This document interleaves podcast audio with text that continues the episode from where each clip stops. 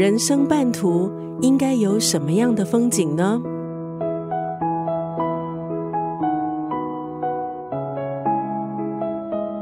今天在九六三作家语录分享的文字，出自张曼娟的《自成一派》。很多人对张曼娟的印象，还是停留在海水正蓝那个年代的抒情女作家，一点浪漫，一点忧伤，充满爱和美的憧憬。可是曼娟老师不知不觉也写了将近四十年，她成为父母的照顾者，照顾历程突然开启。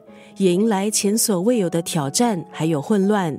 曼娟老师鼓起勇气写下作为照顾者的心情，同时也探索中年人的处境。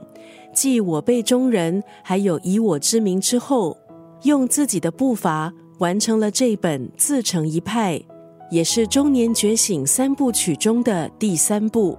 这本书分为几个部分，关于爱的功课。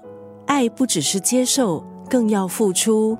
关于看见自己的光，感受自己的独特，发现自己是完整的个体，内在开始壮大，才能够发光。关于重新认识家，家不应该只是一个地方，家应该是归属和牵绊，自己就是自己的家。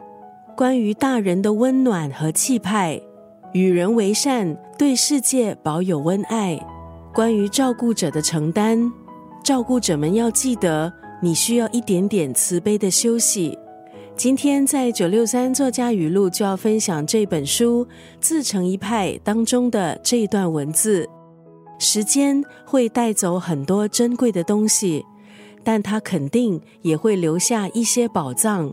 专注于此刻，因为他将带领我们走向未来。到了花甲之年，曼娟老师想借由这本书，也跟自己说声谢谢。她想留在喜欢的地方，想看见心里在乎的人，想看见心里在乎的人，想要更多快乐的笑声。因为今天是余生，而他不想有遗憾。时间会带走很多珍贵的东西，但他肯定也会留下一些宝藏。专注于此刻，因为他将带领我们走向未来。